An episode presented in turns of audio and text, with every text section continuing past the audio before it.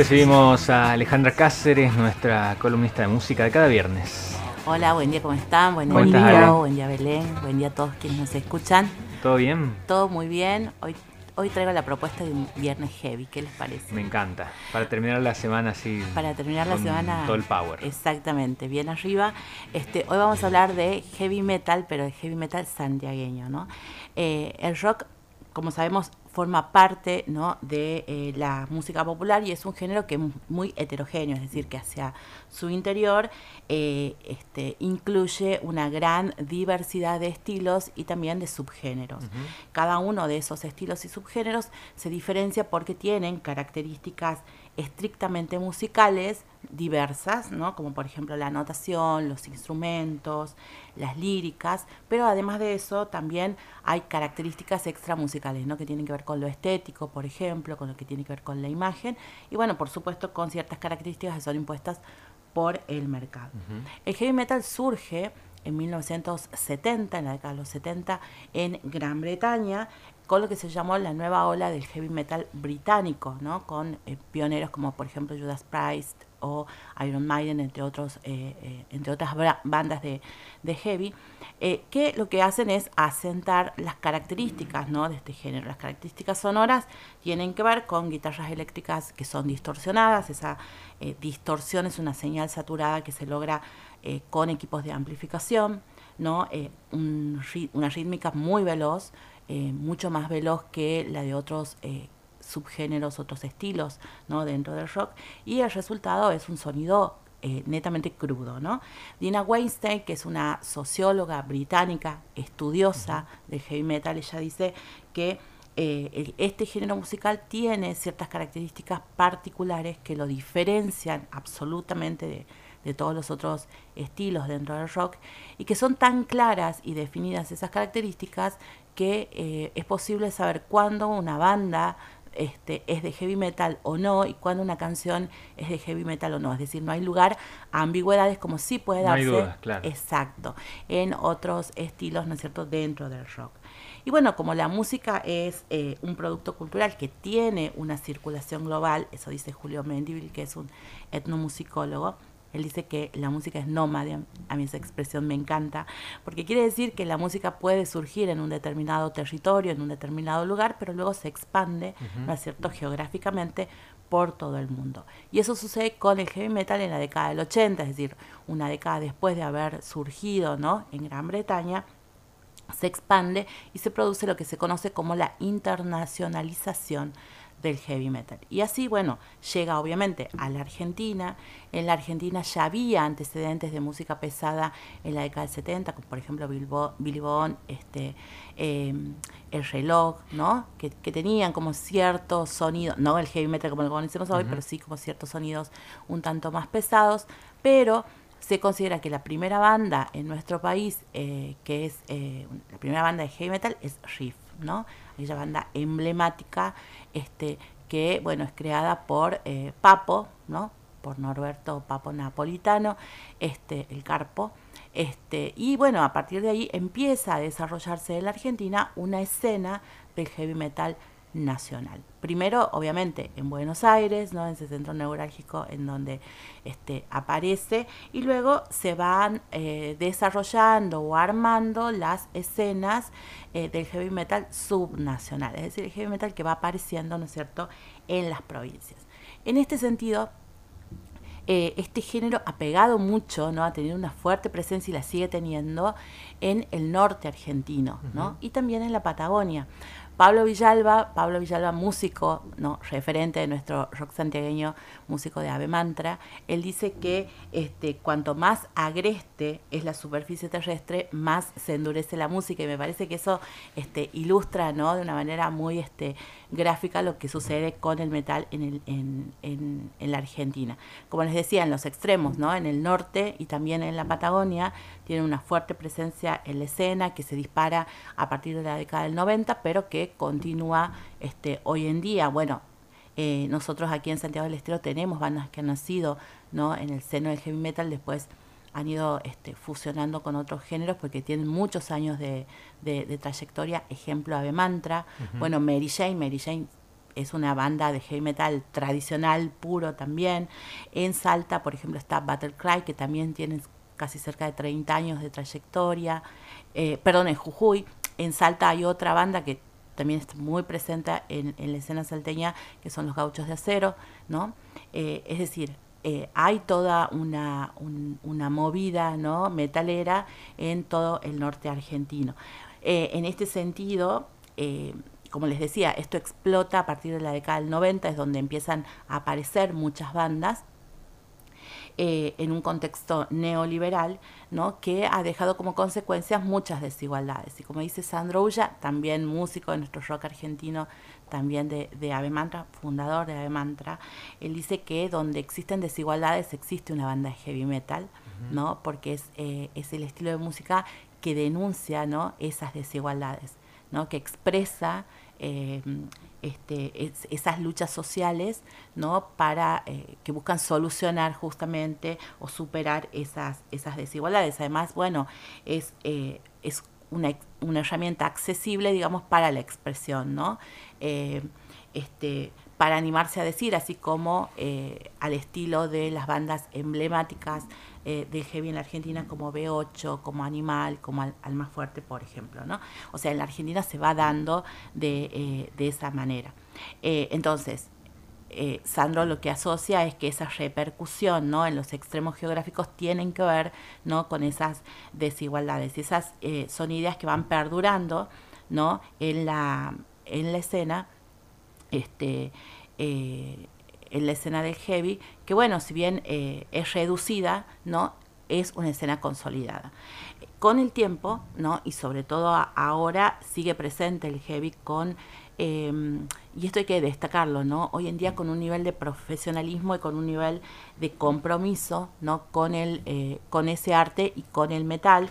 Y vamos a hablar de una de las bandas eh, que tienen una fuerte presencia hoy en nuestra escena, que se llaman Sephiroth. Hoy vamos a hablar de Sephiroth. Sephiroth es una banda que está integrada por Santiago Díaz Bruchman en guitarra, Ezequiel Wotitz en bajo, eh, Patricia Jiménez en voz y Leandro Soria Martínez en batería. Sephiroth es una banda de lo que se llama el metal melódico, ¿no? Y aquí vamos a empezar a hablar de un eh, estilo dentro del heavy metal eh, es un estilo dentro del heavy metal, así como dentro del rock hay una amplia variedad de, estilos y de subgéneros, eh, dentro del heavy metal también ¿no? hay una diversificación que eh, ha ido evolucionando y se ha ido haciendo cada vez más grande a través del tiempo. Bueno, uno de esos estilos es lo que se llama el metal melódico, que eh, es un estilo pesado, pero que tiene contrastes melódicos, o sea, las melodías son coreables, eh, si se sacan los instrumentos de orquesta queda ¿no? una canción acústica, si se saca la distorsión queda una balada en, ese sonido del metal melódico hay algunos elementos, eh, algunos instrumentos de orquesta. ¿No? como por ejemplo teclados, ¿no? en algunos casos este, otro tipo de instrumentos.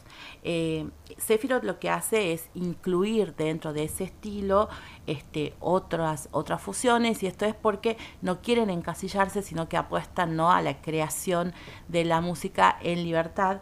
Ellos dicen, hacemos música, no la calculamos y me parece que eso también ¿no? define eh, ese estilo de la banda.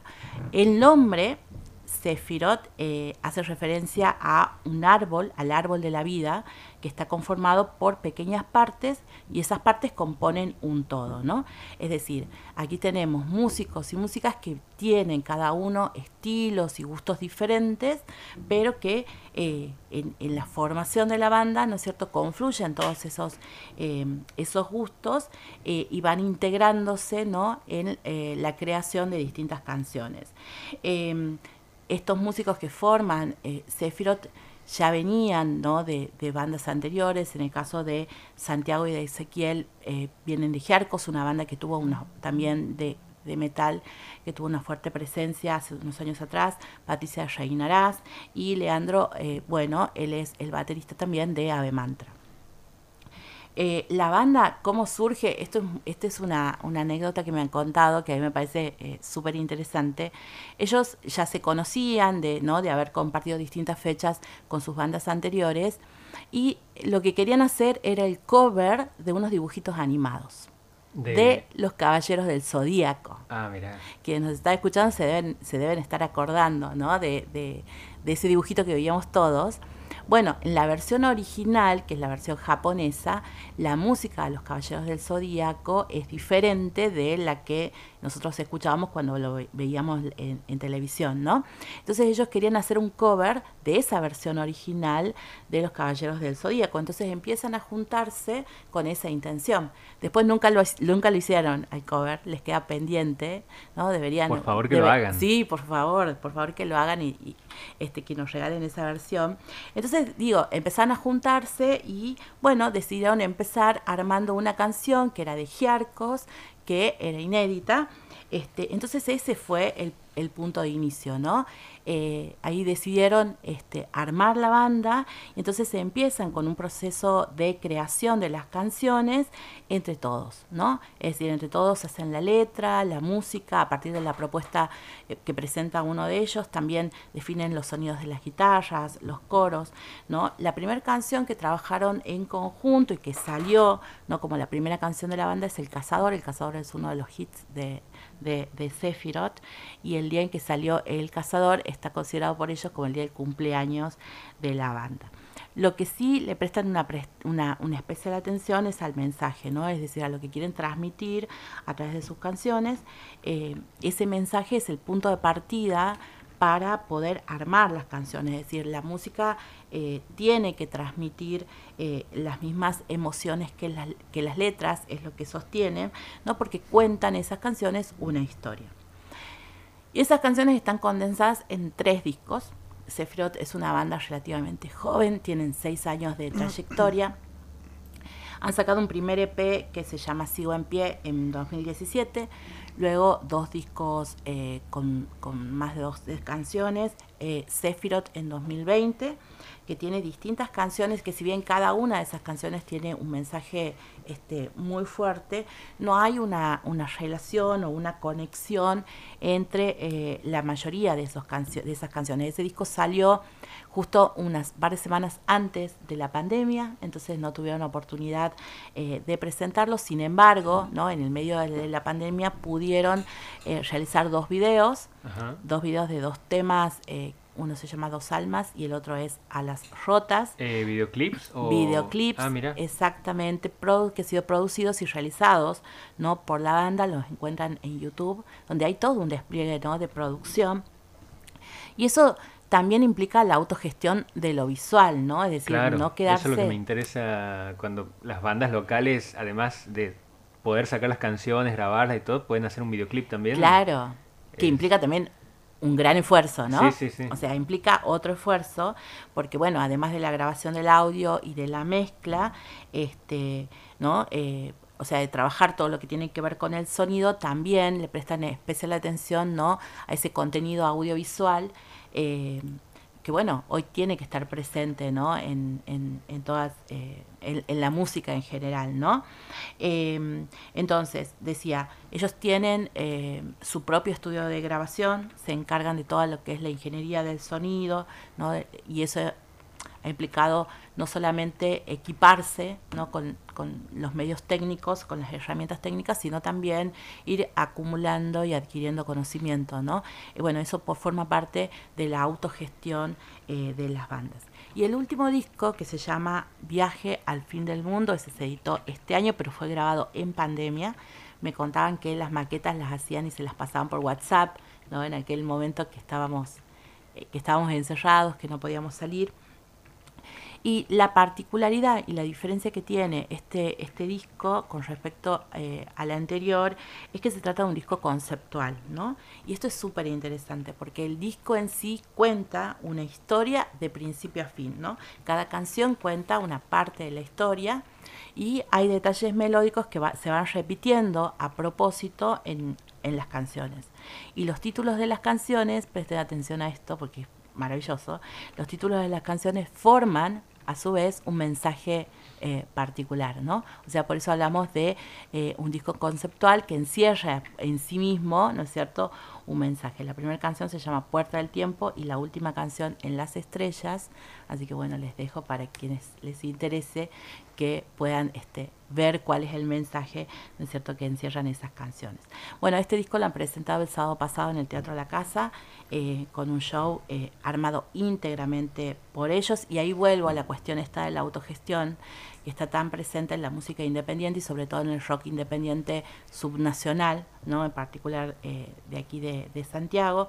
Esa autogestión obliga ¿no? a un mayor esfuerzo, así como decíamos la cuestión de eh, la producción de lo audiovisual, la producción del sonido, pero también el armado de las presentaciones, ¿no es cierto?, de sus discos. ¿Por qué? Porque no hay un equipo atrás que ayude, por ejemplo, con la logística o con la difusión de la música, sino que son ellos mismos, ¿no?, que se encargan de hacer todo eso. Hablando de la difusión de la música, bueno, la música de Seyfirot la pueden encontrar en las plataformas digitales, como por ejemplo en Spotify y también en YouTube en las redes sociales eh, de la banda.